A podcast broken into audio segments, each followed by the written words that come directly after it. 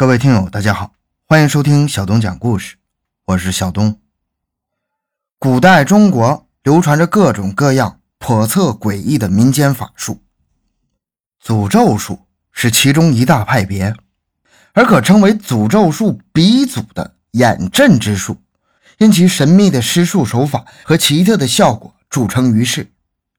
木工验圣术属于眼阵的一种，千百年来在传统。木工行业里面一直流传，衍生出许多传说和轶事，也给木工这个古老的行当罩上一层诡异的面纱。发掘奇闻，寻找真相，更多精彩，请关注同名微信公众号“小东讲故事”。本节目由喜马拉雅独家播出。在中国的古代。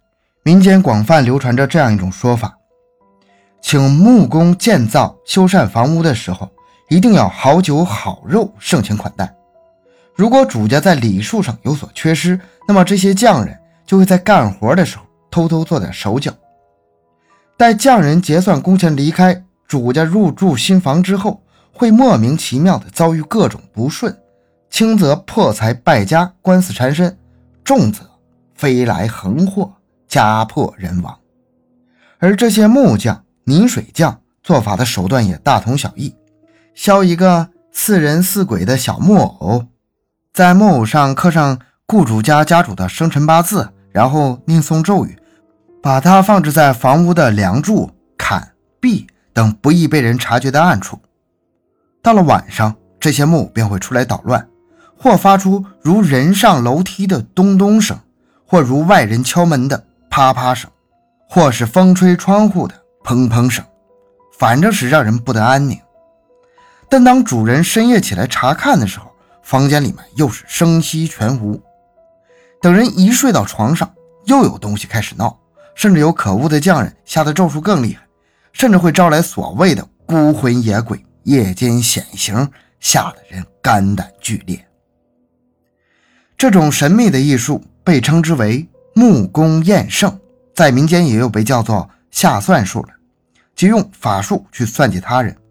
相传，这种技巧在历朝历代也只为手艺精湛的木工所掌握，术法的传承严格保密，只能通过师徒相传而沿袭。从流派上来说，木工验圣只是整个验圣书中的一个分属，源于古代的巫术。验圣中的验发音为压。辞海释义为古代方士的一种巫术，未能以诅咒制服人或物，有抑制、堵塞、掩藏、压制的意思。验圣一词最早出于《后汉书·清河孝王庆传》的记载，因巫言欲作古道筑祖，以兔为验圣之术。虽然这个验圣在古汉语中发音是压的音。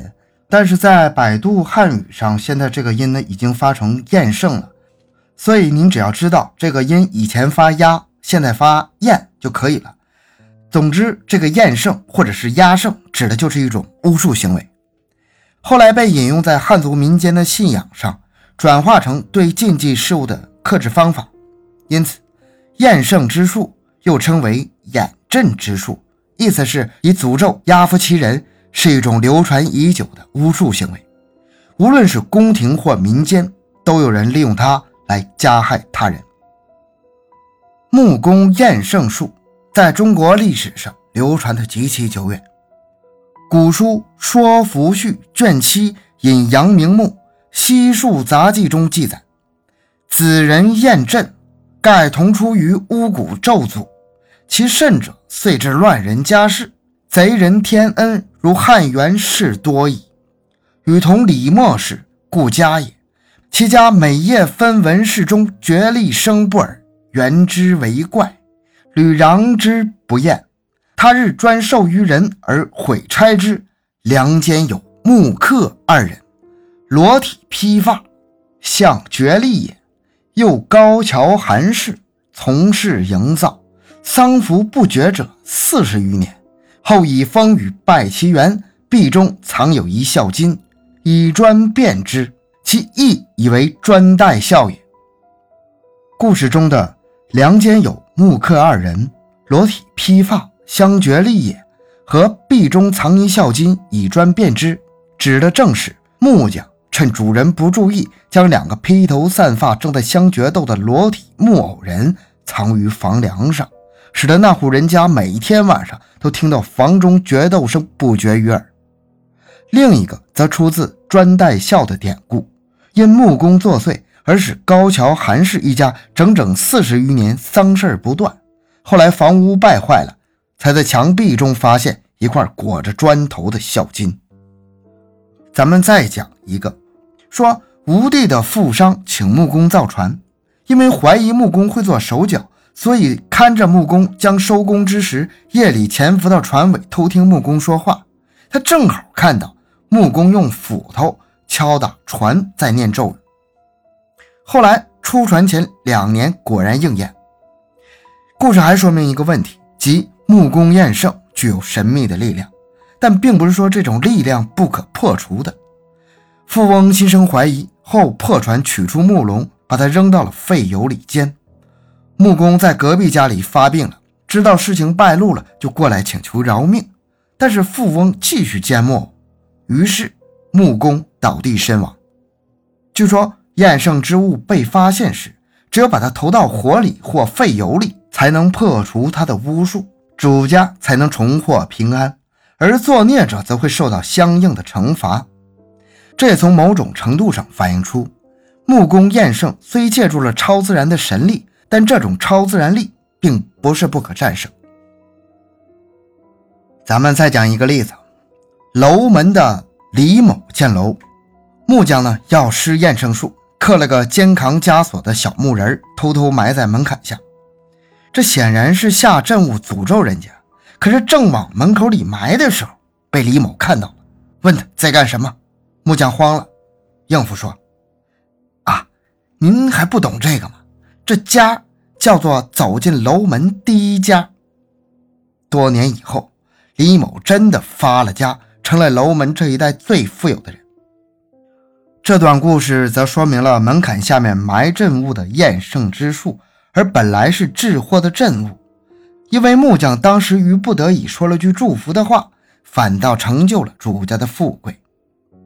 此类民间传说举不胜举，到后来又传出木匠的祖师鲁班其实就是验圣术的始祖一说。传言他传下了一本《鲁班书》，里面记载的全是各类咒术。修习者也会因此遭受鳏寡孤独残的凄惨命运。这种说法源于一个故事。传说鲁班当年刚新婚不久，就被征召到国都干活，因为特别想念新婚妻子，他就做了一只木鸢，人只要骑上去念几句咒语，木鸢就能载着他飞回千里之外的家里与妻子相聚。他的妻子对此特别好奇，有一次。他趁鲁班回家之后，偷偷骑上木鸢，念完那几句咒语，木鸢便飞上了天空，自由自在的翱翔。一向身居闺阁之内的妻子好不惬意啊！没想到他当时已经怀有身孕，在空中飞翔的时候，竟然突然分娩，污血流出。木鸢原本是鲁班使用秘法制成，一受到玷污，法力顿时消失，妻子就一下从半空中掉了下来，连同他肚子里的孩子一并摔死了。鲁班后悔不已，于是，在鲁班书中诅咒天下所有学习鲁班书的人。不过，即使如此，一些所谓的术法还是在民间广泛流传，比如安宁家宅的咒术。一，将一只小船藏于房屋的斗中，如船头朝内会有利居住者的财运，朝外则会有反效果。二，将一片桂叶藏于房屋的斗内，有利居住者的学业。三，将一些米放在斗内，会大利居住者的财运。四，将一株百科植物藏于屋内任何一处，能令人增寿。五。在门缝上藏一支毛笔，居住者便能代代出贤能。六，将三片连接的竹叶分别写上“大吉”“平安”和“太平”，藏于屋顶的圆梁上，可保家宅上下平安。那诅咒他人的方法有没有呢？有，一将一个披头散发的女鬼徒藏于柱中，居住者便会有死丧；二将一个小棺材藏在正厅的房柱内，会克死居住者；三在门梁上藏一只碗和一只筷子，会令居住者家道中落，后代甚至要以行乞为生；四将一张画上两把刀图案的纸藏在门前的左边仿木内，居住者就会因为杀人而入狱。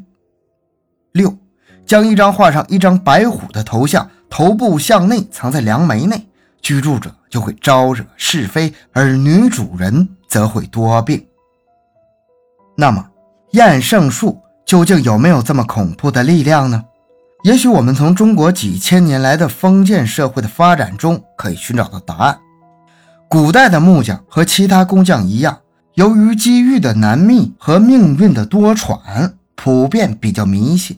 通过对祖师的祈祷和祭祀、语言和行为的禁忌、行话和隐语的运用，发明了这种特殊的方式来求得自身安全和劳作的顺利。